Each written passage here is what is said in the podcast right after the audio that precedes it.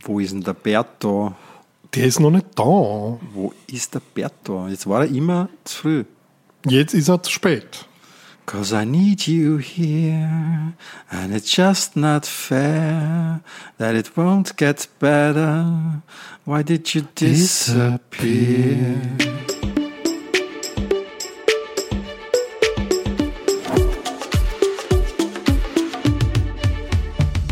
Merci, Cherie, der Eurovision Song Contest Podcast aus Wien. Mir gegenüber sitzt Alkis Vlasakakis. Und mein Vis-à-vis ist Marco Schreuder. Und das Thema ist heute der Manager. Wir hoffen, er kommt. Er wird schon kommen. Er hat Er- zugesagt. Ja, ja, ja, ja.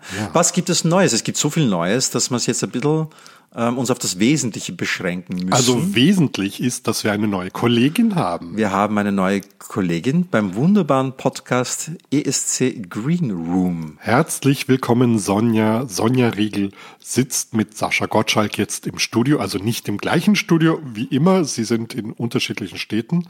Er sitzt, wo sitzt er? In Binneberg bei Hamburg. Na, das heißt Pinneberg. Entschuldigung, Entschuldigung.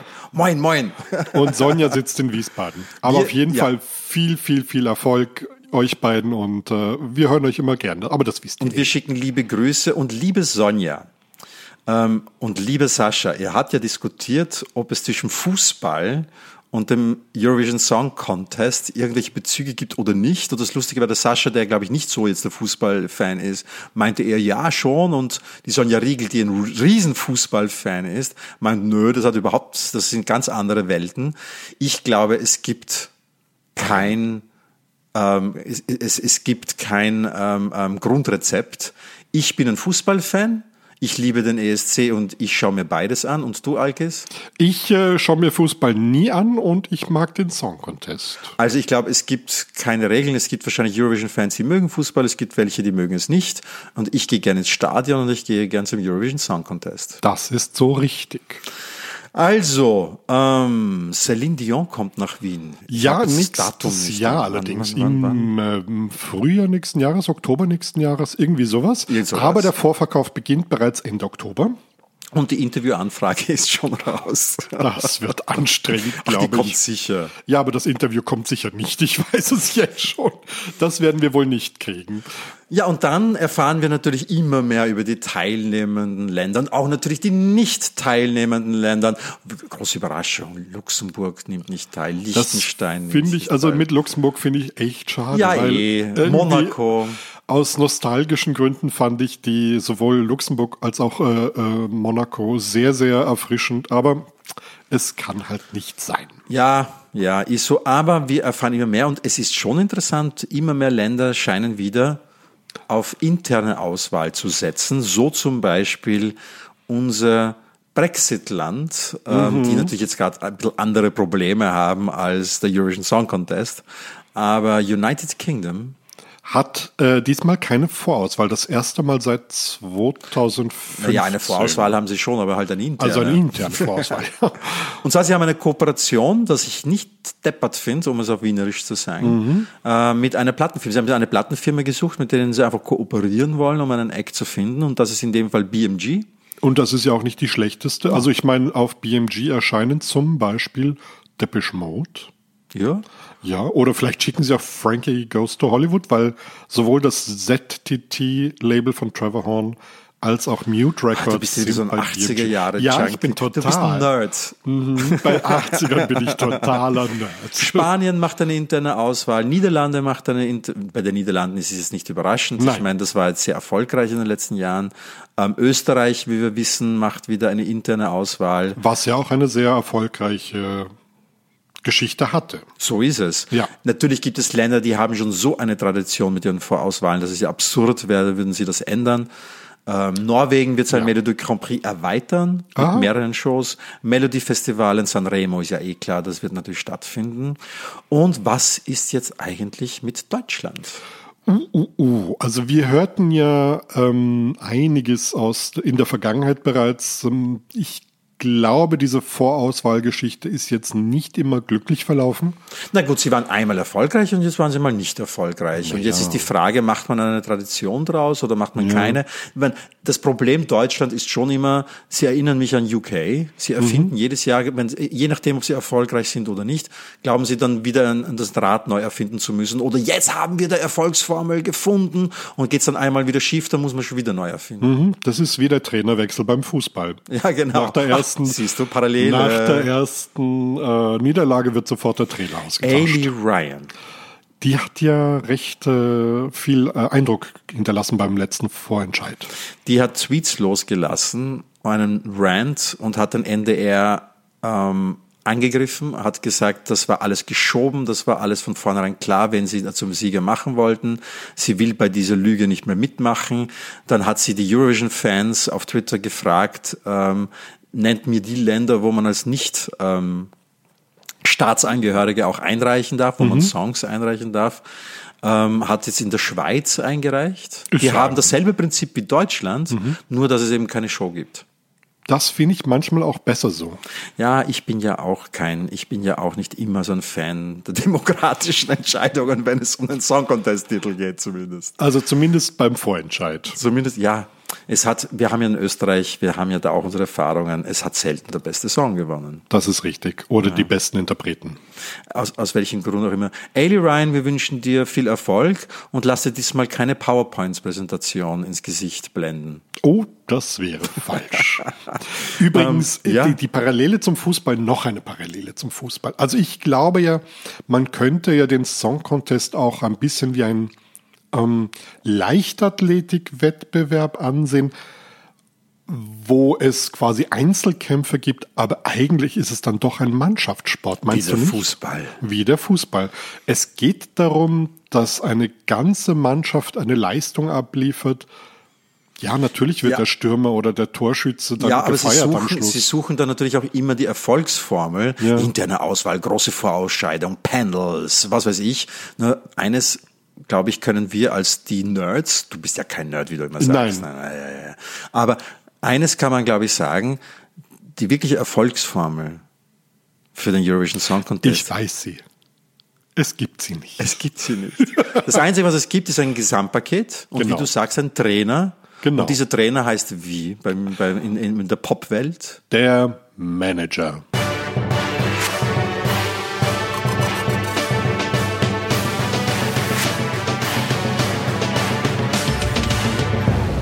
Alkis, ähm, wir haben einen Gast, oder? Wir ne? haben keinen Gast.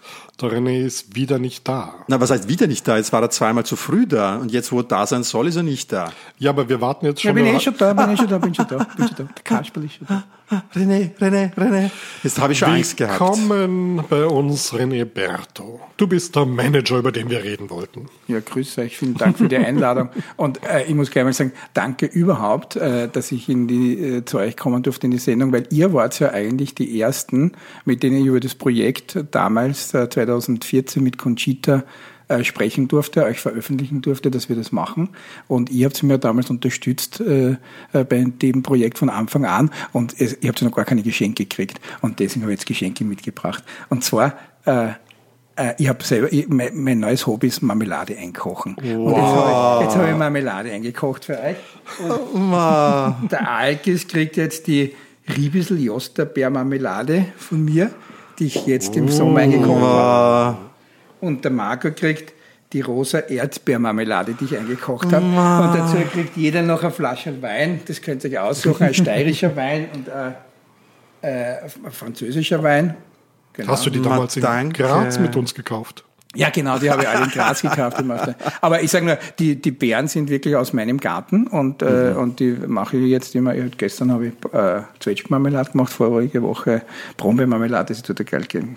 Dann wollte ich noch Danke sagen für den Marco, weil der hat ja nach dem Eurovision äh, relativ lang für uns, für die Firma gearbeitet Und äh, ja, und ich habe eigentlich noch nie Danke gesagt. Habe ich schon Danke gesagt an den ORF, an, den, an die Composers, an die Dings. Ich weiß nicht, habt ihr das Video gesehen damals äh, oder wart ihr da dabei bei der Pressekonferenz nach dem Sieg? Du wirst dabei. nicht nur das, in der letzten Episode, die hast du noch nicht gehört, weil wir ja aufzeichnen, ähm, ähm erinnert sich der Markus Drittremmel, der ja, ja der Präsident der OGR ja. Austria ist, ja. als bei der, auf die Frage am Schluss, wo wir ihn gefragt haben, was ist die schönste Erinnerung, Anekdote oder ähm, die du hast an den Eurovision Song Contest, sagt er, als der René Berto beim Sieg von der Conchita sich bei allen bedankt hat, meinen Namen genannt hat und mich umarmt hat. Das ist die schönste Erinnerung für ihn vom Eurovision Song Contest. Ah, das finde ich auch wieder schön. Ja, das war ja auch, äh, das ist ja auch so eine äh, ganz tolle Erinnerung, weil die, die Rede hatte ich ja schon äh, am Dienstag vor dem ersten Semifinale geschrieben.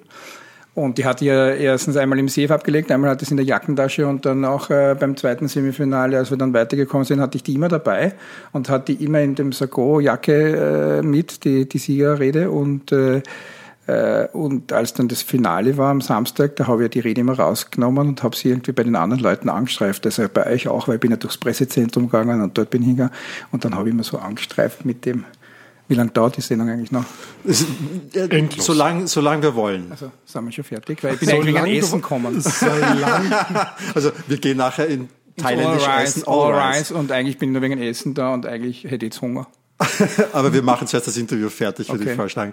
Ähm, René, Gibt's noch Fragen? Ja, René, warum wir dich eingeladen haben, ist, ähm, Wegen der Marmelade. Nein, viele, das, das erstens, aber auch, man, viele Leute fragen sich, was ist eigentlich die Aufgabe eines Managers? Und du hast zwei, das müssen wir dazu sagen, du hast zwei Acts zum Eurovision Song Contest getragen, nämlich den Alf Peuer und die Conchita. Und einmal Sechster und einmal gewonnen. Und ich würde sagen, das ist der erfolgreichste Manager aus Österreich, der zum Eurovision gegangen ist. Das glaube ich auch. Nein, nein, stimmt nicht. Naja, der, Udo Jürgens. Udo Jürgens, aber ich weiß nicht, ob der dasselbe Management gehabt hat über alle drei Termine. Ich weiß ich auch nicht. Ja, ja kann mhm. sein, gell. Aber egal. Erster, also, vierter und fünfter, also der ist mhm. einmal besser. Also der ist eigentlich Du hast noch was aufzuholen. Ja, aber äh, um zum Eurovision zu fahren, brauchst du eigentlich äh, einen polarisierenden Künstler. Also da früher vielleicht nicht, da war es mehr der Grand Prix des Genres oder so. Aber jetzt ist es ja eher so, dass du auffallen musst. Ne? Du musst polarisieren.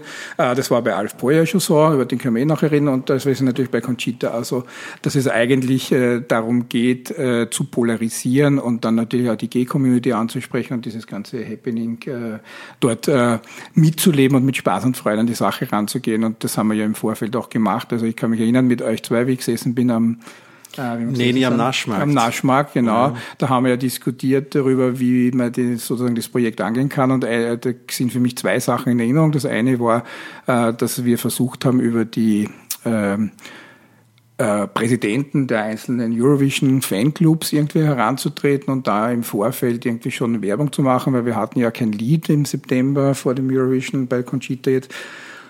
Und da äh, haben wir ja äh, sozusagen gesagt, wie, wie kommen wir an diese Fanclubs ran, wie macht man das, dass man da schon im Vorfeld reist. Und wir sind dann über 30.000 Kilometer im Vorfeld gereist und haben Eurovision Fanclubs besucht. Wir waren äh, am 1. Dezember bei einer AIDS-Veranstaltung, äh, glaube ich, in äh, Riga unterwegs. Also wir waren ja über, wir waren ja, wir sind ja gereist, gereist, gereist und hatten kein Lied äh, noch, äh, weil das ist, glaube ich, erst im März gekommen und so. Ja. Aber das hast du dann selber finanzieren müssen? Ah, das war teilfinanziert über den ORF und, und vieles war auf Einladung von den Veranstaltern. Ähm, ja, also das war das eine, dass man, dass man sich überlegt hat, wie kommt man an diese Eurovision Fanclubs ran. Und das andere war ja die Idee mit dieser Udo Jürgens Geschichte, äh, mit dem äh, Walkaway. Das war damals so eine schöne Idee. Und diese dann auch umgesetzt Wer hatte worden. diese Idee damals? Ich kann mich knapp erinnern, Marco. Das war ich, ne? Genau. Im Zweifelsfall war es René Berto, weil er ist der Manager. Ja, genau. Ja, das also, ist wirklich ein schönes Lied, Walk Away. Und man sagt, ist, ist äh, die englische Version von Matt Monroe gewesen, die dann Nummer eins in den USA war. Genau, und eigentlich eine Coverversion von Warum nur Warum ist. Warum nur Warum, genau. Und das war die Idee, da hat ja der Udo noch gelebt und äh, ja. da war die Idee, dass man sozusagen im Vorfeld sich mit dem Udo Jürgens trifft und das gemeinsam mit ihm aufnimmt. Udo sitzt am Klavier, Conchita singt. Und das wäre einfach großartig gewesen damals, also da, da, das, das zu machen und dann natürlich auch vielleicht noch eine äh, Disco-Version zu machen von der Nummer in irgendeiner Form, dass halt einmal mit Udo aufsehen, dann nochmal und dann halt auch in den, auf den Pre-Partys äh, sozusagen beim Eurovision selber dann irgendwie dort zu performen. Äh, äh, leider ist es uns gar nicht gelungen, den Udo Jürgens zu treffen, weil der ja unmittelbar nach dem Eurovision dann im äh, Dezember, glaube ich, war das dann verstorben ist. Und äh, ich habe ihn vorher schon mal kennengelernt gehabt, aber äh, im Zuge des nach dem Eurovision-Sieg eigentlich hat ihn weder Conchita noch ich noch mal gesehen. Aber wir waren dann Jahre später bei der Geburtstagsfeier vom Udo äh, auf RTL, war dann so eine Show mit seinen Kindern und da durfte man dann Walk Away singen, glaube ich. Ich komme jetzt mal nochmal zurück auf den ursprünglichen äh, Begriff des Managers. Ach Was so, sind ja. denn eigentlich deine Was grundsätzlichen? Genau. Ja, Aufgaben? gut, da kann man ja in Google nachschauen, gell? Wikipedia, äh, was machen, was sind die Aufgaben als Management? Kann ich euch sagen, die Aufgabe des Managers ist die Planung, äh, die Durchführung, die Kontrolle und die Anpassung von Maßnahmen, die dem Wohl des Unternehmens dienen. In dem Fall geht es natürlich um, äh, um, die, um den, das Wohl des Künstlers. Und als Künstlermanager, ähm, ähm, da gibt es natürlich verschiedene Ausprägungen. Ich habe mich immer selbst begriffen als Personal Coach. Äh, Personal Coach steht irgendwie noch über das Management drüber. Das heißt, äh, du äh, koordinierst nicht nur die beruflichen, sondern auch äh, die privaten Interessen des Künstlers. Du bist mal sozusagen Mama, Papa, Oma, Fahrer, Bruder, Manager und Freund. So war das eigentlich immer bei meinen Künstlern. Das ändert sich aber im Alter, kann ich nur sagen. Also ist jetzt ein bisschen anders in, in meiner Definition. Aber früher war das so. Das heißt, wenn ich mit einem Künstler, so wie mit Alf Poy unterwegs war und den habe ich kennengelernt, äh, warte mal, 1998 in der Kulisse, äh, da hat er vor 30 Leuten gespielt äh, und äh, da war ich dann irgendwie äh, für alles zuständig. Also irgendwann habe ich dann die Technik gefahren, da waren wir auf der Börse in Freiburg, dann haben wir, äh, bin ich das Auto gefahren. Man ist einfach für die Strategie und für die Karriereplanung des Künstlers zuständig. Und das sind halt, wenn man jetzt 25 Jahre später, so lange gibt es mein Unternehmen, oder seit 25 Jahren mache ich das Geschäft, äh, wenn man jetzt dann sagt, was wäre das Wichtigste, äh, was du da gemacht hast, äh, dann muss ich sagen, äh, Netzwerken. Also Netzwerking ist äh, das oberste Prinzip und dann geht es natürlich Strategieplanung, Karriereplanung des Künstlers. Ich habe jetzt einen ganz einen Jungen, den David Stockenreitner und da fangen wir gerade an, was macht man da? Macht man mal eine Homepage, dann, dann geht er mal zum Steuerberater, damit er mal Künstler selbstständig wird und dann entwickelt man ein neues Plakatsujet und dann baut er sein neues Programm zusammen. Dann fängt man an, die Termine zu buchen. Dann parallel dazu musst du Presse machen. Ähm, und äh, dann Muss man auch so also eine Marke aufbauen? ja, eigentlich äh, ja, klar, aber das funktioniert natürlich nicht bei jedem, weil es gibt ja unterschiedliche Künstler. Äh, Conchita Wurst war sicherlich so eine Marke, die man aufgebaut hat. Alf Boyer war sicherlich eine Marke in der Kleinkunst, die man aufgebaut hat. Oder die Lisa Eckert, mit äh, der ich jetzt arbeite, ist sicher so eine Marke. Aber es gibt natürlich auch Künstler, die sind mehr Handwerker. Also es gibt zum Beispiel äh, viele deutsche äh, Kabarettisten oder Comedians, die machen das wegen der Kohle. Da wird jetzt nicht unbedingt eine Marke aufgebaut, so wie bei Dieter Nuhr oder wie Olaf Schubert, sondern die gehen halt handwerklich an die Sache ran, nehmen in der Früh ihre Arbeitstasche, setzen sie hin, gehen ins Café aus, schreiben ein paar Witze und äh, Texte äh, und dann ähm, und dann performen oder dann wird entsteht ein Programm und dann machen sie das halt. Ja. Ähm, und das ist dann mehr so Arbeitsding, aber da baut man halt keine Marke auf. Wie hat das begonnen eigentlich? Bist du irgendwann einmal ähm, bewusst, hast du dich bewusst entschieden, Manager zu werden oder bist du eigentlich da mehr reingerutscht? Nein, ich, ich kann mich erinnern, wir haben uns, glaube ich, 1996 oder 1997 kennengelernt, damals bei Wien ist andersrum, Ja. das war so ein Festival. Da hast du ja, glaube ich, noch Pressearbeit gemacht, oder? Äh, naja, bei Wien ist andersrum war es so, dass mein Ex-Partner damals, der Jochen Herdigerhof, der kam äh, aus Deutschland, aus Köln, äh, in der Nähe von Köln, also Langenfeld, hat dort irgendwie gemacht, äh, Köln ist andersrum, war das eine, was er gemacht hat, und das andere war dann noch, äh, äh, wird das geheißen? Äh, Keine, also der hat dann während Festivals gemacht und kam dann über Thomas Maurer nach, nach, äh, nach Wien, hat dann hier gewohnt und hat dann irgendwie das Festival gemacht. Äh, Wien ist andersrum, hat das begonnen. Und der hatte irgendwie einen Partner damals, der ist, äh, der ist dann abhanden gekommen. Äh, der Richie Ronald, glaube ich, hat der geheißen. Und der war auf einmal weg. Und dann, und dann musste irgendjemand herhalten. Also wer ist gegangen, die Klinken putzen bei die, bei den bei die Journalisten des Dings, wer hat sich gekümmert um die Plakatierung in der Stadt. Äh, ich weiß nicht, ob ihr euch an die Plakate erinnern könnt. Also ich, ich nicht, kann mich sehr Wiener gut erinnern. Wiener werden sich daran erinnern können. Ja. Das waren sehr Aufreger-Plakate mit Hermes und mit allem. Also da gab es ja jedes Jahr gab's. Ah, ja genau, dann haben wir noch gemacht die, die, die Wiener Wochen des schlechten Geschmacks. Das genau. hat er eben auch noch in ja. Köln gemacht. Äh, also in Langenfeld, äh, das Festival des schlechten Geschmacks. Und er hat sozusagen das Konzept mitgebracht und er war sehr kreativ, der Jochen Herdigerhof, und ähm, den gibt's leider nicht mehr. Und äh, ja, und mit dem habe ich halt dann gearbeitet. Und dann habe ich eigentlich, er war der künstlerische Leiter und ich habe eigentlich die Organisation und Durchführung des Festivals dann gemacht. Das heißt, ich habe mich gekümmert um die Organisation, dass die Künstler kommen, äh, wie die anreisen, die Flüge. Ich habe mich um die Abrechnung gekümmert, um die Gagenauszahlung. Also Produktionsleitung. Produktionsleitung in etwa, ja genau. Und so bist du zum Manager geworden, oder? Mhm. Naja, und dann war ich ja äh, auch zuständig für Jazzfest Wien, für, für die Kulisse, für so Orpheum. Dann hat das, also zuerst für die Kulisse, dann hat das Orpheum aufgespielt. Da war ich dann für Presse zuständig und da habe ich immer externe Presseprojekte irgendwie auch gemacht und war sozusagen PR-Berater, kann man sagen, Presse, Pressemann, so wie du, Marco, eigentlich. So ja. Presse. Und dann war ich mal in der Kulisse und da hat der, der berühmte äh, junge Künstler Alf Boyer vor 30 Leuten gespielt äh, und, äh, und ist mit einem Einkaufswagen immer gekommen, hat er seine seine Requisiten drin gehabt und ist er dort, äh, hat er, ist er dort aufgetreten und ich äh, habe das gesehen und habe mir gedacht, der ist eigentlich super. Und äh, äh, bin dann sozusagen mit ihm zu, zu, äh, zum Salzburger Stier gefahren, weil er den gekriegt hat. Und aus dem heraus hat sich dann irgendwie entwickelt, dass ich dann Norddeutschland-Manager geworden bin. Also der hat einen Manager in der Steiermark, der hat den sozusagen erfunden, den Alfboy, oder er entdeckt. Äh, dann war, der hat einen Manager gehabt in der Steiermark, für Steiermark und Kärnten. Er hat die Agentur E&A gehabt für Österreich, Rest Österreich. Er hat eine Agentur gehabt in Deutschland, äh, den Hage Hein, der Manager vom äh, Hubert von Geusern in, in München.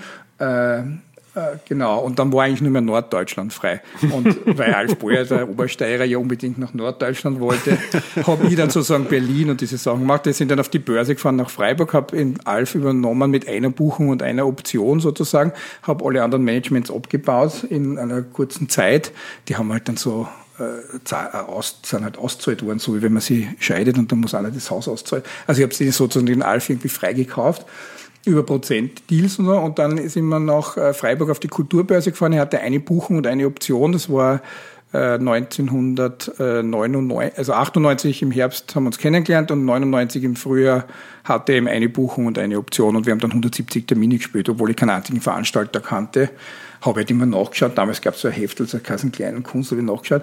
Wie der ich Josef, kann mich erinnern, kleiner Kunst. Von Willi Zwerger, genau. Ja, da habe ich immer ja. nachgeschaut und habe gesagt, aha, da spielt der Hader, da war so ein Listen, das war noch im Print, da gab es noch kein Online. Und dann war alles im Print, das gestanden, aha, der spielt in Oslieb, der spielt dort, dort, dort. Und dann habe ich halt überall angerufen, da hat man noch Pressemappen verschickt und so. Und dann habe ich halt überall nachtelefoniert und so hat der Boyer dann 170 Auftritte gespielt im nächsten Jahr.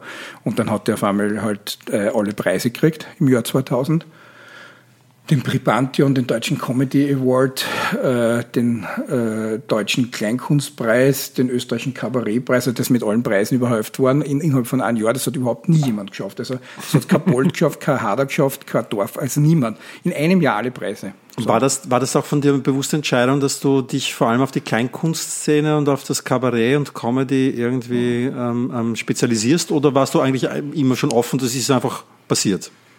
Nee, ich weiß nicht, ich bin da halt irgendwie reingerutscht in die Kulisse, weil ich habe irgendwie Pressearbeit gemacht und dann haben sie mir irgendwie angefragt, ob ich eben in der Kulisse auch die Pressearbeit machen möchte und, und im Orpheum halt dann auch.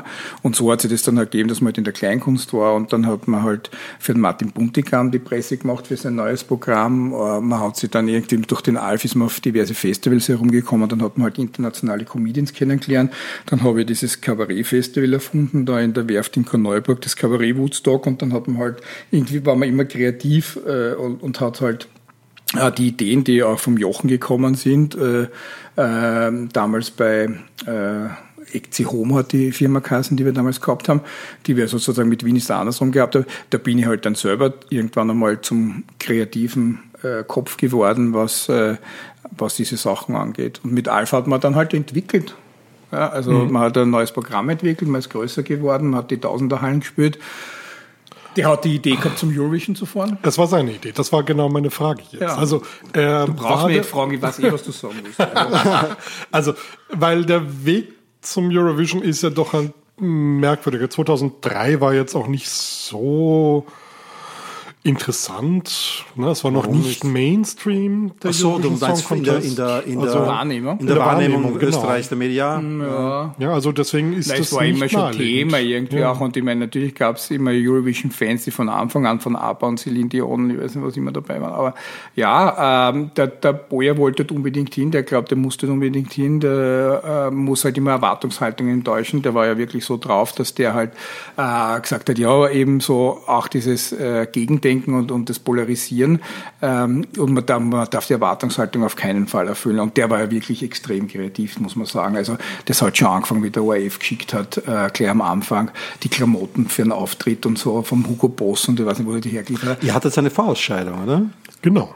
Ja, wir hatten eine, eine Vorausscheidung, äh, genau, das hat der ORF nicht geglaubt, dass wir die gewinnen, aber wir haben dann auf alle Belange gesiegt, worauf er sich dann beim nächsten Mal wieder Boyer angetreten ist, ja genau überlegt hat, wie er das Voting ändern kann, damit wir ja nicht gewinnen. Und dann haben wir auch da gewonnen gegen die Global Greiner, nur sie haben dann, das leider, ja, das gab's ja, das war damals eine große Abermailer, weil die haben mich da damals beschwert, weil, weil die haben ja dann, ist ja der, der Computer im Burgenland ausgefallen, dann ist laut Handstimmenliste, äh, hat, der, hat dann Global Greiner, glaube ich, 78 Stimmen gehabt. Und Wir sprechen jetzt von seinem zweiten Versuch im zweiten 2005. Versuch 2005 dorthin zu gehen. Ja. Aber auf jeden Fall, wir haben, wir haben ein Dings gehabt, haben gesagt, da ist zwischen Männer und Damen, glaube ich, äh, Männer und, und Frauen gewotet worden, glaube ich, so Abstimmung Ich kann mich nicht mehr erinnern, nein.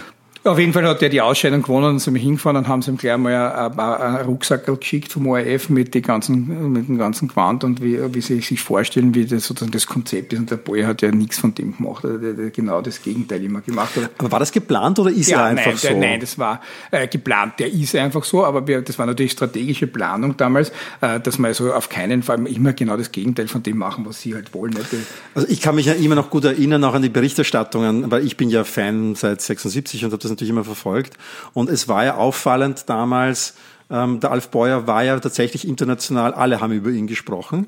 Er war Gesprächsstoff bei allen Fernsehstationen, alle Kommentatoren wussten etwas zu erzählen und Anekdoten, die sie persönlich auch erlebt hatten, weil er ja immer auffiel und, Ja, ja, genau. und, und schräg also, war. Das erste, was er gemacht hat, war mal, er hat einmal müssen kommen zum Bürgermeisterempfang mit dem Hut, mit die sieben äh, Hüte oben, nicht, damit man die, ich weiß gar nicht, wie das damals formuliert hat, also die sieben Persönlichkeiten in, in, in seinem, äh, in seiner Person hat er sozusagen dargestellt, und hat er nur einen Ameisenhaufen mitgehabt, äh, den dem Bürgermeister überreicht hat. Und natürlich war das das Bild äh, des Tages vom Bürgermeisterempfang. Und so ist er einfach dahin gegangen. Der hat gesagt, er kann über Eier, über rohe Eier rennen und hat natürlich alle zertreten.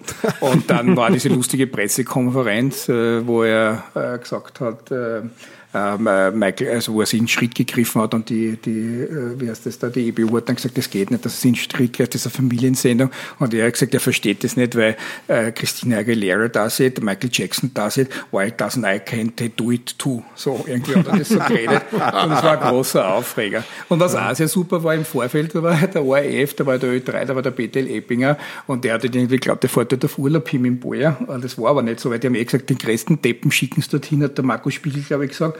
Sagt, ja, äh, und was soll denn der dort reißen? Also der wird ja dort nichts gewinnen und so. Und wir sind halt dort hingefahren mit der Einstellung, das, der, den Sieg zu holen und haben natürlich dort irgendwie Gas gegeben auf allen Ecken und waren bei den Pressekonferenzen herausragend, muss man sagen. Also es war ein Jawort, da war Tattoo, die sind mit dem Helikopter eingeflogen. Das war damals dieses pseudo-lesbische Paar aus Russland. Genau. Und ja, und auf jeden Fall war der BTL Eppinger, den habe ich halt irgendwie mal gehört in einem Gespräch oben auf der Villa Aurora. Und er hat gesagt, ja, das wird so sozusagen Urlaub. Nein, der Urlaub war das für ihn kein. Und dazu hat er gar kein Interview gekriegt von uns. Also, ORF. Der war mit und hat kein Interview hat kein bekommen. Interview gekriegt, hat immer nur die Mikros dazu halten können. und die Interviews hat aber zur gleichen Zeit immer der Oliver Bayer gekriegt im Mahlzeitstudio in Ö3. Und, und das war sehr lustig. Über, über Telefon dann. über Telefon. Also das heißt, der, der Mitzwa hat keine Interviews Der. Eppinger ist gesessen, hat irgendwie alles mitgeschnitten und wollte dann schneiden und während er geschnitten hat, hat er, haben wir direkt telefoniert live mit Oliver Bayern Es war lustig. Also, und, und solche Aktionen haben sich durchgezogen bis zur Abreise halt, nicht? Dann haben wir, dann ist, da sind wir Sechster geworden und so, es war ein großer Erfolg nach äh, 24 Jahren, glaube ich, wieder mal und ganz vorne, seit, glaube ich, ähm, Waterloo und Robinson oder, oder nein, seit, seit, war Waterloo und Robinson oder Ja, was, was das waren die der- letzten erfolgreichen. Das war 1976 die letzten erfolgreichen, War glaube ich. das so? ja. Oder war es nicht irgendwie der, der, der, wie heißt das, der Venedig im Regen, der davor? Na, ja, nur ein Lied war, glaube ich, Top, war auch Top 5. War Top das, fünf, das kann, ja, ja. das kann sein. Also ich weiß ja ja. auf jeden Fall war seit 24 Jahren der größte Erfolg Und dann nach, danach sind wir einfach äh, äh, abgehauen. Also wir haben die, wir haben die Flüge schon vorher im, im Vorfeld strategisch umgebucht gehabt, das hat der OF alles nicht gewusst. Und dann kam es zur Abreise am nächsten Tag nach den Dings, da waren der Boy und ich ja gar nicht mehr in der Stadt. Also da sind wir schon abgehauen gewesen, da waren wir in Jurmala, ne? Und haben gesagt, wir sind, haben in Oliver Bayer angerufen, haben gesagt, wir sind jetzt mit die Tattoo unterwegs, ne? durch Russland. Und, und, wir waren dann zwei Wochen später immer noch in Russland äh, unterwegs, haben wir gesagt, äh, waren aber schon längst in Wien und haben irgendwie aus der, da aus der Goldschlagstraße, weil der Boyer oben gewohnt, haben wir telefoniert mit Ö3 und gesagt, wir sind mit, die, die, die sind so super, die Mädels, wir sind immer noch in Russland. In Wirklichkeit waren wir eh schon da. Aber da ist der Lehrer, also da ist die, die Frau Katja Bokorne, die Delegationsleiterin, ist damals ins Zimmer reingegangen, weil wir müssen zum Flughafen, müssen zum Flughafen. In Wirklichkeit hat meine Frau damals schon die, die Sachen alle zum Flughafen geschleppt von Boyer und mir. Wir sind mit dem Taxi in der Nacht zum Flug, äh, zum zum Strand gefahren und haben am Strand von Jurmala geschlafen. Irgendwo haben nicht gewusst, wo wir sind. Ja, ich habe es vorher schon mal ausgecheckt gehabt.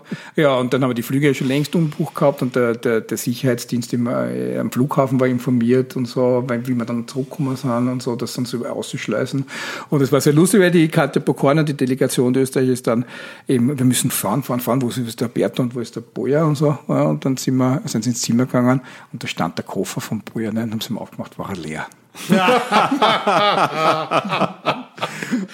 also, ist super. Also ihr habt im Grunde genommen die österreichische Delegation getrollt. ja, wir haben, wir haben einfach, wir haben einfach die Erwartungshaltung von ihnen enttäuscht und es ging einfach darum, äh, immer Aufmerksamkeit da irgendwie zu erregen und auch irgendwie wir hatten richtig Spaß in der Geschichte. Und hatte der ORF auch diesen Humor? Also konnte man drüber lachen oder war das auch ich mal... Ich glaube, jetzt äh, 20 Jahre danach lachen sie drüber. Ich weiß nicht, was die Kante Pokorne heute mal, aber ich glaube, ja. Ich mein, die haben dann halt immer gesagt, mit denen ist schwierig arbeiten. Ne? Also es ja. war halt dann schwierig, wenn du ein Kabarettprogramm verkaufen hast, wo der Alpha hat dann eine eigene Sendung kriegt.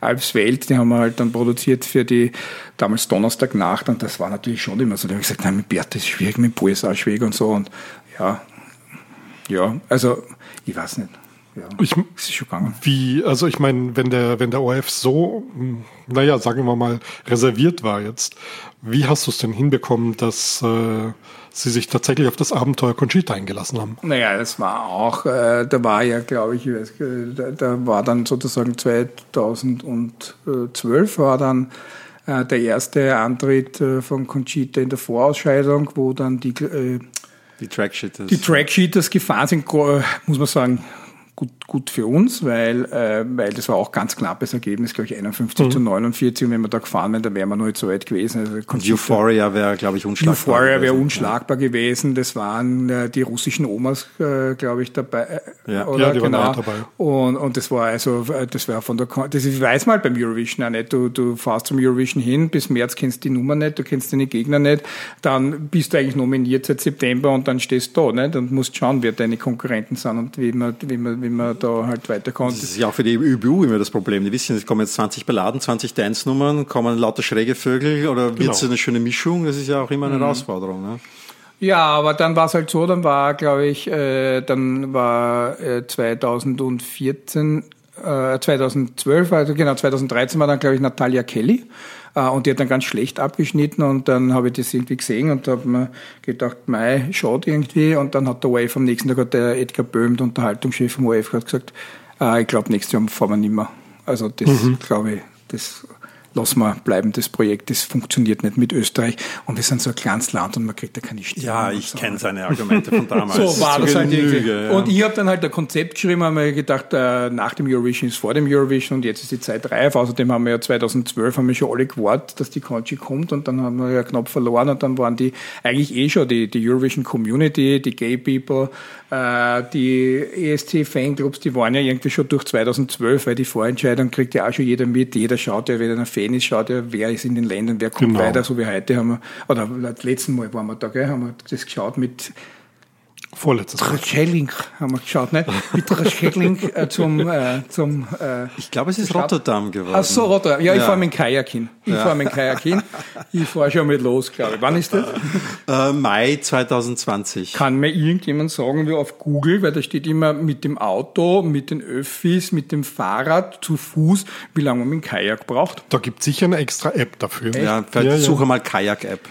da brauche ich ja diverseste Wasserkarten von diversesten Ländern und ich weiß gar nicht, gibt es einen direkten Weg von der Donau nach? Also alle Zuseherinnen, äh, Zuhörer und Zuhörerinnen, äh, die eine Ahnung haben, wie man rausfinden kann, wie man mit dem Kajak nach Rotterdam kommt und wie lange das dauert, bitte eine E-Mail an marco.mercicherie.at. Genau.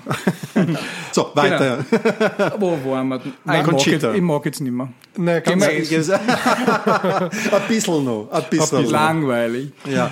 Äh, Wann, nein, wann ähm, habt ihr euch denn auf ein Backel schon weg? Aber- Wann habt ihr euch denn auf ein Backel Genau, wann, wann hast du Conchita- kennengelernt? Also der, die Conchita, der Tom Neuwirth, den kannte ich ja sozusagen nicht aus dieser Staffel von Starmania, aber äh, ich habe dann irgendwann einmal so eine Das ist der Staffel Starmania. 2007, wo er noch als Tom Neuwirth Genau, Tom angetreten Neuwirth ist, als an- 17-Jähriger damals. Genau, aber ja. 2011 habe ich dann sozusagen für den ORF und für äh, die Sony Music diese große Chance betreut und habe da irgendwie dann die Künstler, die einen, äh, einen Sony-Vertrag bekommen haben, aus dieser Show heraus.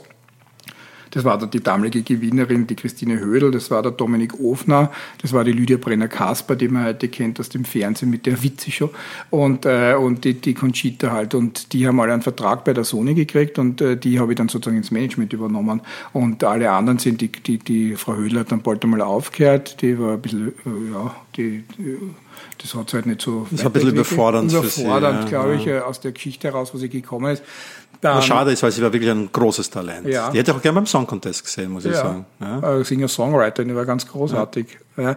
Ja. Und dann ist halt Conchita übrig geblieben und dann hat man halt irgendwie geschaut, was man, was man da so machen kann. Und äh, da waren ja die, Ange also 2012 hat man dann den, den ersten äh, Versuch gestartet für den Eurovision und dann äh, 2014 ist es dann geglückt, da musste man dann nicht mehr in die Ausscheidung, sonst hätte man es eh nicht geschafft. Nein, aber da muss man dann nicht mehr in die Ausscheidung. Und wie ist das passiert? Weil ja, da waren wir vorher gerade, ich habe dann irgendwie gesagt, äh, nach dem Eurovision ist, äh, vor dem Eurovision habe ein Konzept geschrieben für den ORF und habe äh, der Kathi Zechner und dem damaligen Unterhaltungschef Edgar Böhm und den Andi Warner halt präsentiert, dass das die einzige Chance für Österreich ist, da hinzufahren. Der, der Tom Neuwirth, alias Conchita, war damals gar nicht da. Der war in Afrika und hat dort irgendwie High Heels durch Afrika und hat dann so Eine schreckliche Sendung auf RTL.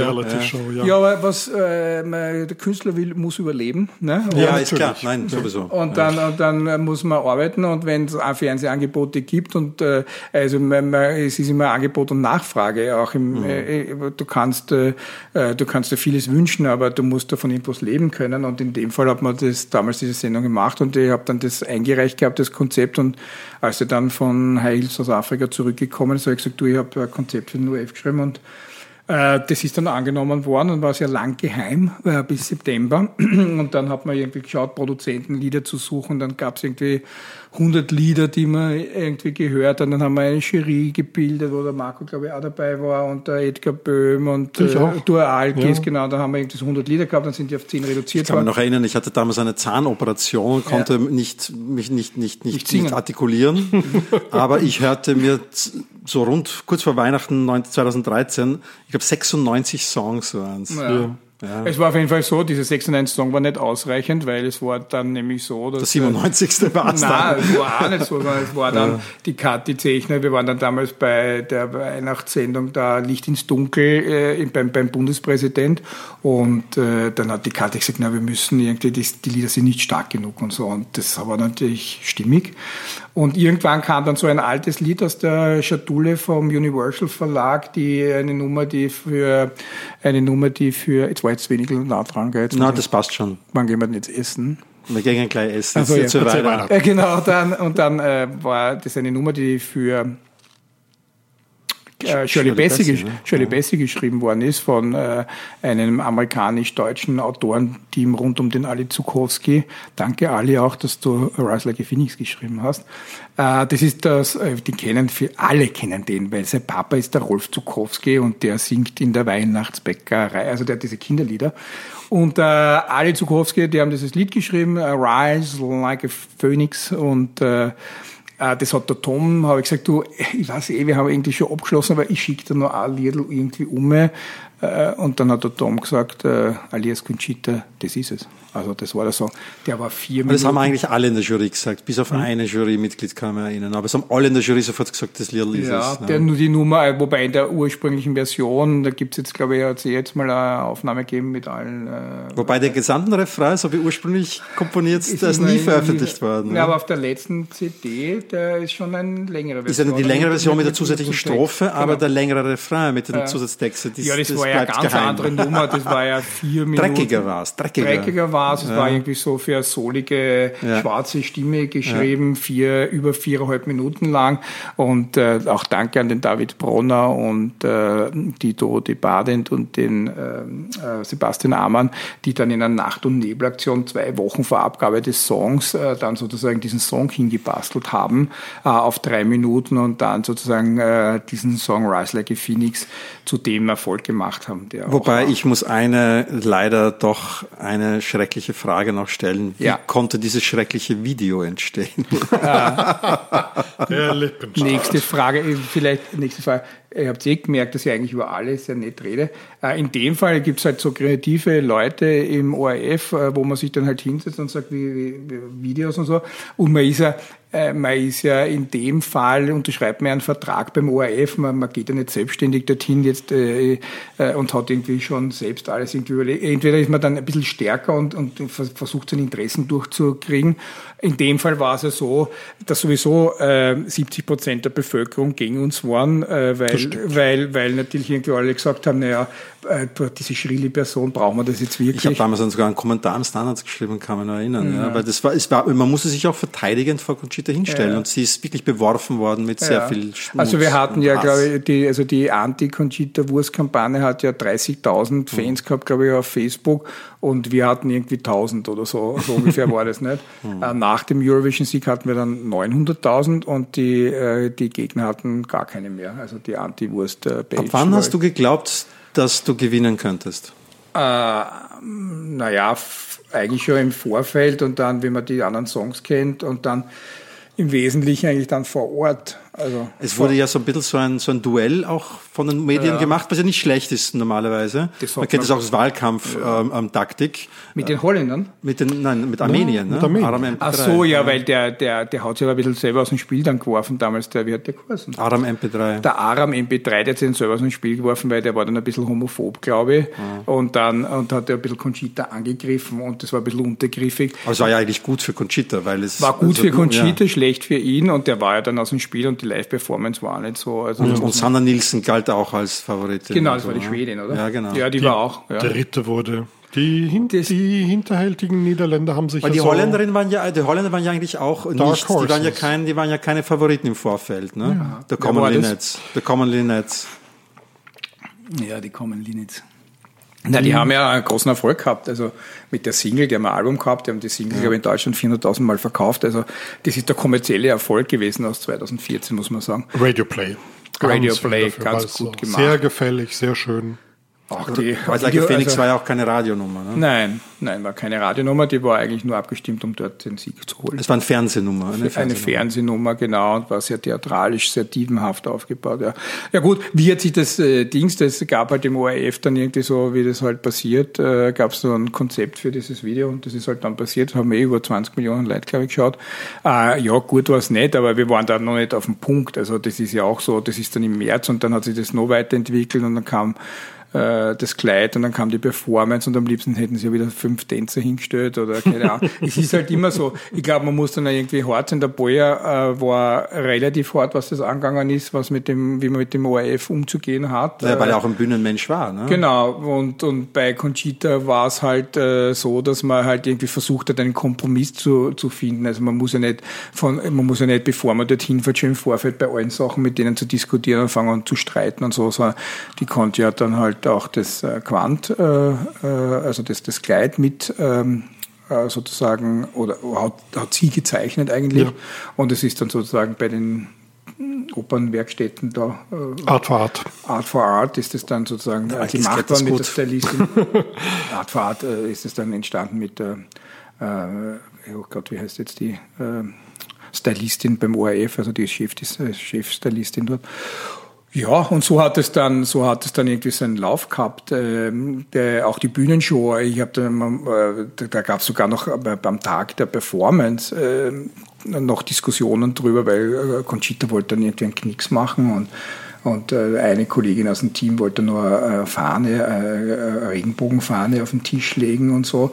Und es war dann irgendwie schon so, dass du gesagt hast, na bitte tu die Regenbogenfahne weg, weil äh, du, du nimmst dir ja äh, sozusagen Leute weg aus dem Familien, aus der Familienecke, die Eurovision. Aber das ist jetzt ein ganz entscheidender Punkt, weil, weil ich meine, wir haben ja viel Kontakt gehabt, wir drei auch im Vorfeld. Mhm. Aber das war ja, glaube ich, diese tolle Strategie damals, auch die Kommunikationsstrategie, dass man sagt, die Conchita, ich meine, es wurde die Berit Lady gesagt, den Wort war so Typ in Fummel. Das ist ja schon einmal, dass die Umdrehung funktioniert. Statt dass man sagt, mhm. dieser Mann in Frauenkleider, sagt man plötzlich, das ist eine Frau mit Bart, was ja Tom de facto nicht war, weil mhm. es ist immer nur Typ in Fummel. Ja? Mhm. Eine Drag Queen, eine ja. klassische eigentlich. Ja?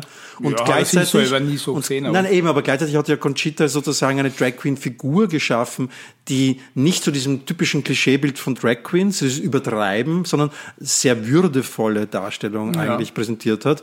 Ähm, hat sie entwickelt, muss man sagen. Genau. Also bei 2011, äh, wie sie bei der großen Chance war, da war sowohl das Reden als auch die... die du warst noch ein bisschen bitchy sozusagen. Äh, bitchy ne? und, und, dreckig und, und da war noch irgendwie, also Conchita auf der, am, am Oktoberfest und so und irgendwann ist sie dann einfach bis zum Eurovision-Sieg zu einer äh, First Lady gereift, muss man sagen. Mhm. Nicht? Äh, und, aber das war schon auch eine bewusste Strategie, zu sagen, ja. wir brechen so ein bisschen ja, und wir wollen aber auch nicht Regenbogenfahnen repräsentieren, sondern die Menschenwürde an sich sozusagen sagen. Ne? Ja, wobei das sind halt so Sachen, da spricht man halt viel auch vor Ort. Also da, da hast du dann irgendwie, da, da, da bin ich dann herumgerannt mit dir, der gesagt, jetzt, äh, was soll da Regenbogenfahne auf dem Tisch liegen beim Voting? Und dann hat irgendjemand zu mir gesagt, tut's das nicht, weil das, äh, da tust du dann einkasteln und so. Also äh, eine Stunde vorher habe ich nicht einmal gewusst, dass die Fahne dort liegen soll und da musst du schnell eine Entscheidung treffen.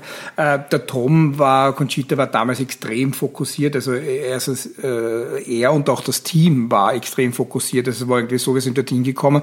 Da war es eine ganz große Delegation mit von Leuten an ORF und so. Der, da, hat man, da kriegt man dann einen Schlüssel für diese Kojen und dann bist du halt dort, dann sperrst du zu und der ORF bleibt draußen. So ungefähr. Und der Tom hat dann diese Kopfhörer gehabt und wir haben also ein Ritual entwickelt gehabt dort vor Ort. Also das ist halt, von Ritualen lebt man halt auch sehr viel in, in so einer Situation man hat ziemlich abgeschalten. Also da gibt es ja Leute, die, die beim Eurovision, damit du das gewinnen kannst, da geht es ja darum, wer hat am Ende des Tages oder am Ende von dieser zwei Wochen, wo du dort bist, die meiste Energie, um dieses nochmal rüberzubringen.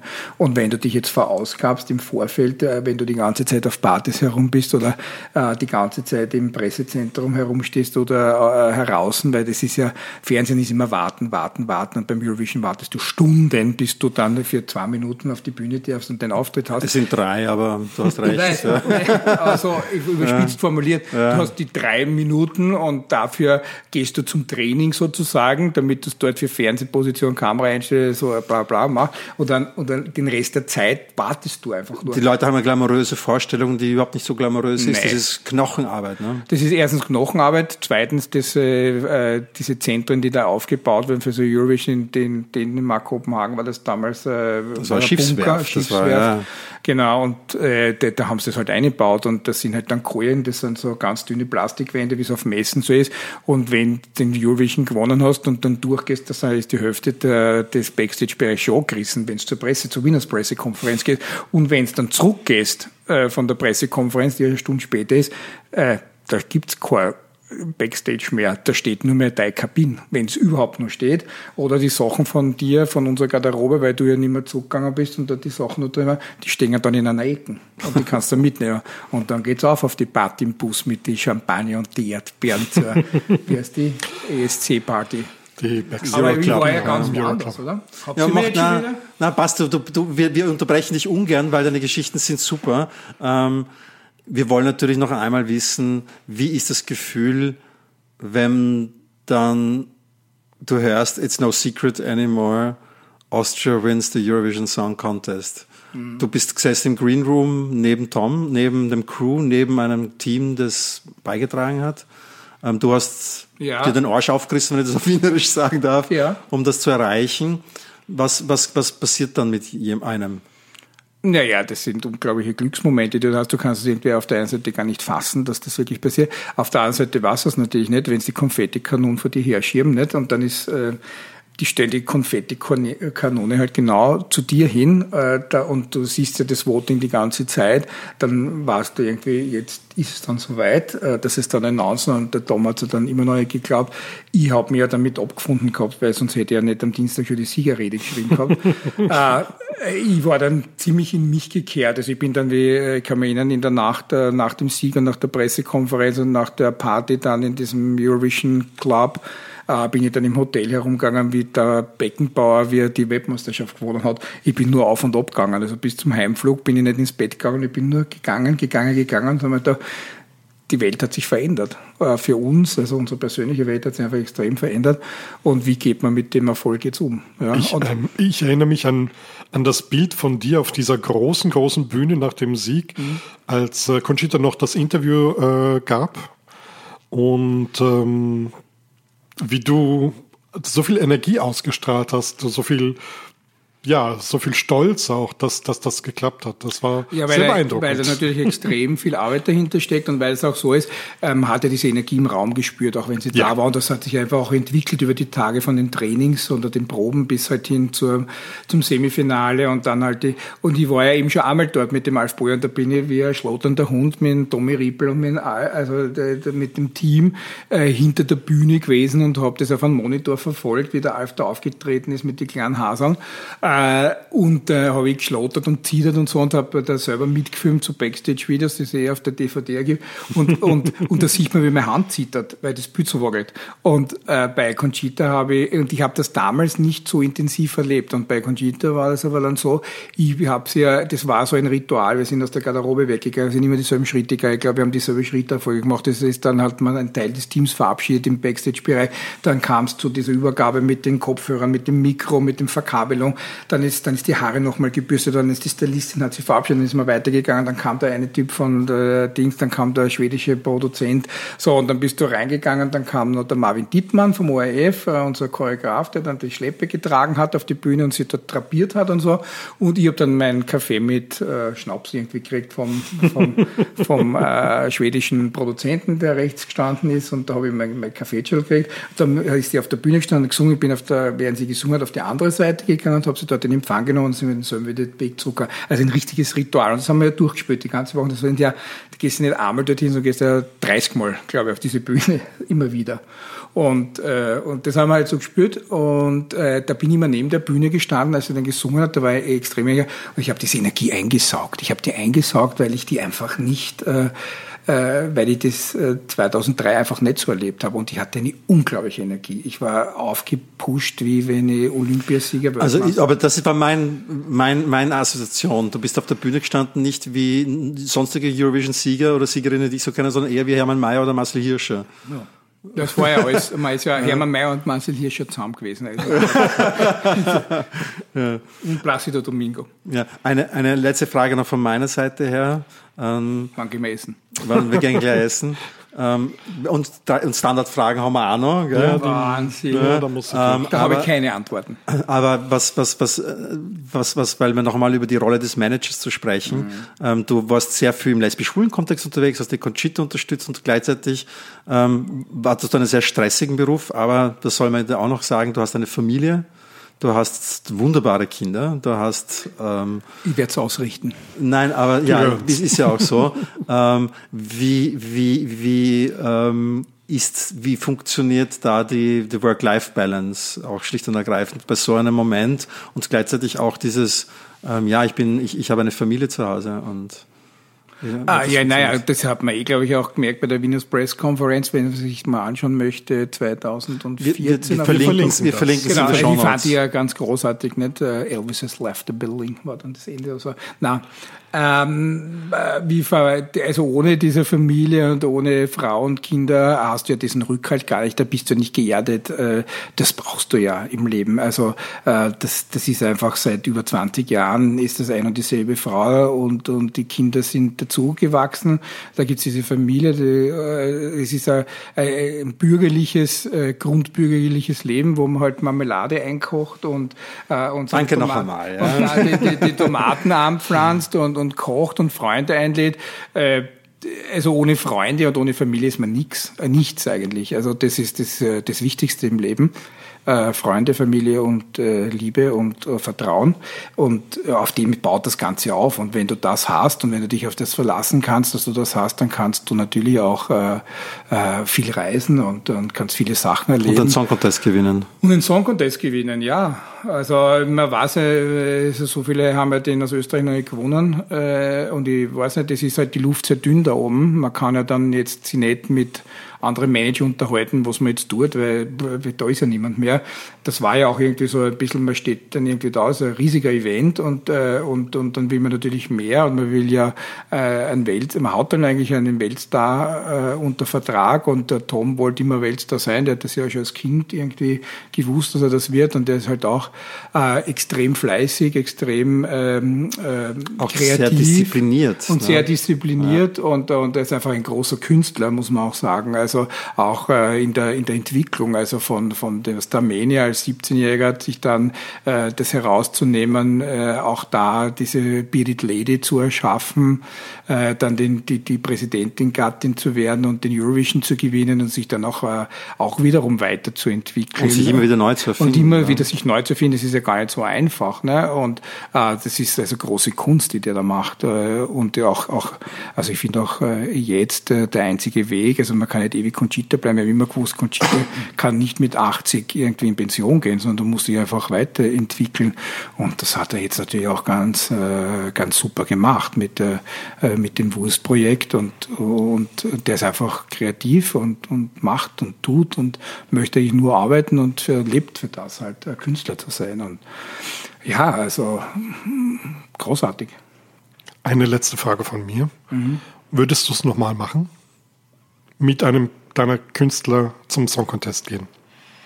Ach, das weiß ich gar nicht. Ich meine, da muss man mal schauen, was das für Künstler ist. Also äh, im Moment sehe ich da auf weiter Flur niemanden. Also nur so einen Musikakt jetzt da hinzuschicken. Äh, jetzt will ich das nicht abwerten, aber es gehört, glaube ich, ein bisschen mehr als die Musik dazu. Auf der anderen Seite, der Holländer, der jetzt gewonnen hat, der ist einfach nur Musiker und sonst ja, gar nichts. Ja, das kann, kommt ja immer wieder vor. Also das ist ja nicht so. Aber, aber ja, Euphoria war auch irgendwie, aber es war auch die Performance von, von Euphoria und äh, ja, ich weiß es nicht. Äh, Im Moment stellt sich die Frage gar nicht, weil ich aus diesem Eurovision-Umfeld irgendwie ein bisschen entlassen bin, äh, weil ich einfach ganz andere Sachen mache im Moment, ganz andere Aber Projekte. es könnte, wenn, wenn was aufpoppen würde, dann dann könnte das auch wieder passieren. Ja, klar, weil, weil man weiß natürlich, wie das Werkel rennt, man weiß, was man im Vorfeld zu tun hat, man weiß, äh, wie man das plant, äh, wie man es durchführt, wie man es organisiert, wie, mit welchen Leuten man redet. Man hat dieses Umfeld sicher geschaffen. Ich habe auch profitiert davon, dass ich 2003 mit dem Alf schon dort war,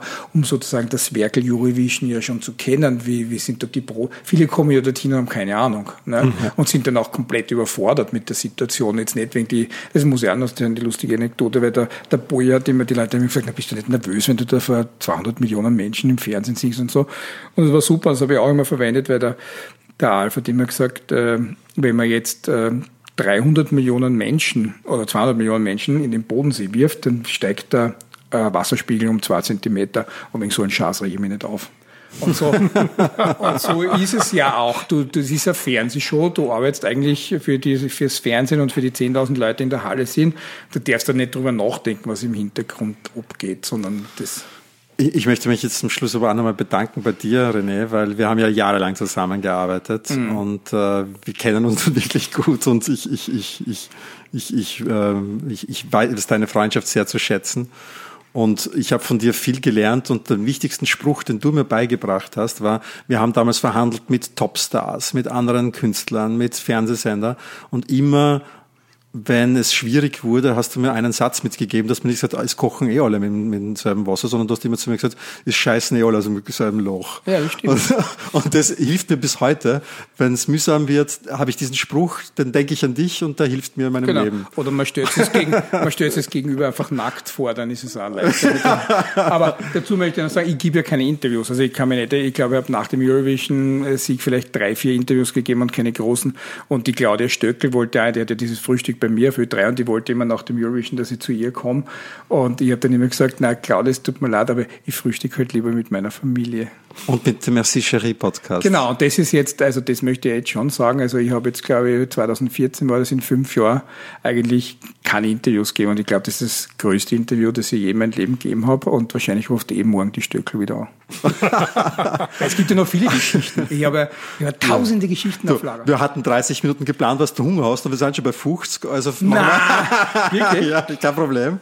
Ähm, das, das mach, ungeschnitten lassen wir das so. Nee. Ähm, Doch. doch. Schneiden wir zusammen, auf, zusammen Zähne. Das schneiden wir da, nicht da wüsste ich nicht, was ich rausschneiden soll. Aber ähm, ich kann dich nicht entlassen ohne die Frage, und jetzt, jetzt bin ich wirklich gespannt, was kommt. Ähm, welcher Eurovision Song Contest Beitrag aller Zeiten ist dein Lieblingsbeitrag? Ich weiß auch nicht, aber Sertutschka. Ah. Erika Serduchka. Ja, 77 I Lulu, 77 Eins, zwei. 77 I Lulu. Eins, zwei, drei, tanzen! Sehr gut. Und ich weiß nicht warum. Also, weil sieben ist meine Lieblingszahl, ich habe am 7.7. geheiratet. Es ist eine Und großartige die Nummer ist Nummer. einfach großartig. Die, die Performance war leider nur Zweiter geworden. Ich weiß nicht, wer gewonnen hat, ist ja wurscht, aber es war meine, und das, das hat mich gefesselt damals. Also, ähm, ähm, gewonnen hat Maria Serifovic. Für war einer meiner ah, ist es nicht die, die in Österreich lebt? In dem Ja, genau. Die, Mittlerweile, mal, ja. nicht mehr, glaube ich. Ja. Im 10. Bezirk hat sie lokal gehabt, die Maria genau. Serifovic. Ja. Alkis, nächste Frage. Was ist denn, na, sagen wir mal, Guilty Pleasure oder eine Anekdote, die du mit dem Song Contest äh, verbindest? Die, Die jetzt, stärkste, genau. Die stärkste, genau. Naja, für mich war es natürlich diese Pressekonferenz, äh, die man jetzt da auf YouTube ja irgendwie dann anschauen kann. verlinken. Aber äh, die für mich als Gefühl einfach diese Energie im Raum, die ich äh, sowohl im Semifinale, da war es sogar noch viel mehr als beim Finale selbst, äh, diese Energie, die im Raum war und die ich in mich reingesaugt habe. So, die letzte Frage war das All Rise in der Schwegelstraße. Sehr empfehlenswerter Teil. Wartet Die schon auf zahlen uns. nicht dafür. Wir sagen es jetzt einmal ganz klar, die zahlen nicht dafür, Nein, dass aber wir das, vielleicht kriegen wir eine Suppe. Ähm, letzte Frage ist, ähm, gibt es aus dem Jahr 2019 noch einen Song, der in deiner Playlist ist? Na, eben keiner. Keiner. Warum? Hm, Weiß ich ehrlich gesagt nicht, weil ich habe äh, den Song Contest nicht geschaut, 2019. Da war ich, glaube ich, unterwegs und habe was anderes gemacht äh, und habe es nicht gesehen. Äh, den Sieger habe ich zwar gehört, dann den, den Holländer, am nächsten Tag, wenn es halt dann über die, auf Ö3 berichtet wird, aber mir ist eigentlich keine in Erinnerung. Dann bleibt uns zum Schluss nur eines zu sagen. Traurig, gell? Jetzt Ja. das letzte Frage. Na. Das ganze Interview war so lustig und nicht krank. Na, jetzt gehen wir was essen. kriegst Genau. gleich was, kriegst gleich was. Jetzt gehen wir Spaghetti essen. Naja, nein, wir gehen Thai essen, Herr Schatzi. Ja. Aber wir sagen immer am Schluss, merci, chérie. Chérie. Äh, Dachling. Der Schelling. Dachling. Das heißt der Schelling. Ja, danke.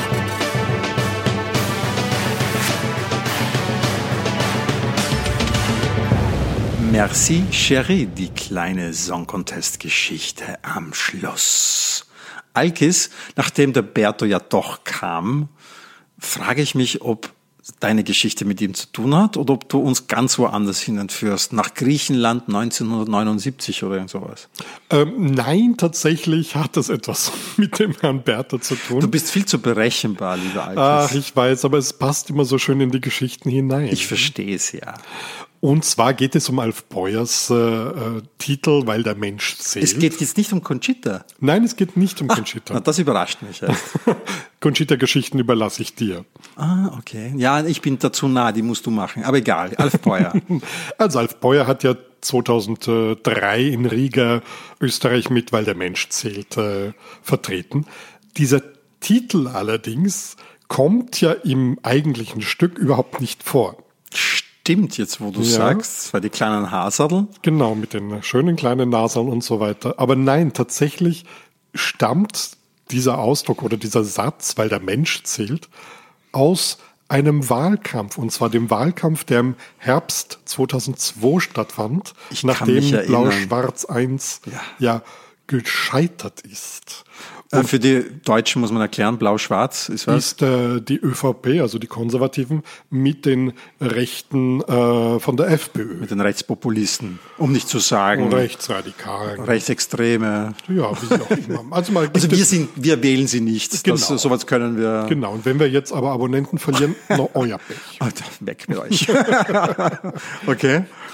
Und äh, Alfred Gusenbauer, der damals das erste Mal antrat, äh, um quasi die ÖVP die, die Kanzlerschaft abzujagen, relativ glücklos, hat eben als Werbebotschaft gehabt, weil der Mensch zählt. Ich kann mich erinnern. Und äh, diese ganze Werbung hat, mh, wie gesagt, nicht wirklich gegriffen, aber Gusenbauer blieb dabei und äh, vier Jahre später war er dann auch Kanzler. Und jetzt ist er mittlerweile Ex-Kanzler und vertritt so nette Regierungen wie Kasachstan, Aserbaidschan Das ist und die russische Öl- und Gasindustrie. Also, na gut. Naja, ein paar Jahre später wollte Alf Beuer ja wieder zum Song Contest. Damals war es äh, mit seinem Titel Old Europe is Dying und auch dieser Warte mal, das war Bush oder Cheney oder so. Rumsfeld, Der Donald Rumsfeld, Jesus, Verteidigungsminister der USA, der der festen Überzeugung war, Old Europe ist irgendwie nichts mehr wert, weil eben Old Europe nicht am Irakkrieg sich beteiligen wollte. Das waren Frankreich und Deutschland zum Beispiel. Und er so definiert hat, dass äh, tatsächlich NATO-Europa sich nach Osten verlagert hat, nämlich äh, äh, die, die Nachbarn Russlands, nämlich Polen, seien jetzt die direkten, ähm, das neue Zentrum der NATO. Ja, aber Und die halt den Irakkrieg auch die unterstützt waren haben. mit dabei, ja. genau. Ja. Ja, Und mit dem Titel eben Old Europe is Dying wollte dann Alf Beuer wieder antreten. Da hat er ja dann, naja, also einige ziemlich üble Textzeilen drin gehabt, hat sich da als äh, Krieger gegen die Muslime dann positioniert in Naja. Krieger nicht, er hat nur gesagt, die vermehren sich so oder so, ne? Ja, aber er sitzt äh, mit einer äh, mit einem Gewehr und und und und da also und nee, es war nicht so der Er hat irgendwas gesungen für, da gibt's dann bald einen, statt einem Papst einen Muezzin in Rom oder irgend sowas, ne? genau, Hm. das war's. Ach, ja, das. Es war alles sehr sehr glücklos und ähm, ich verstehe, warum der ORF ihn nicht schicken wollte. Naja, ähm, off- offiziell hat er ja verloren. Ich verstehe, warum der ORF ihn nicht schicken wollte und stattdessen die Global Cry, ne? Die jetzt aber auch nichts gerissen haben. Nicht wirklich. Ja, gut. Aber es waren die dunklen Jahre. Naja, 2005 ist jetzt Naja, nicht aus so dunkel österreichischer. Sicht. Ja, Ich glaube, aus schon. deutscher Sicht, was war 2005? Ich glaube, das wollen wir auch gar nicht. War das nicht diese? Gracia?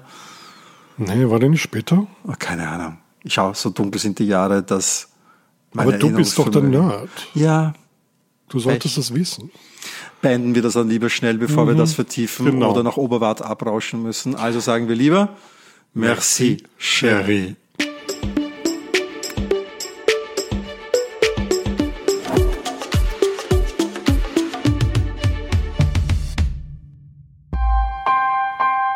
Missing Link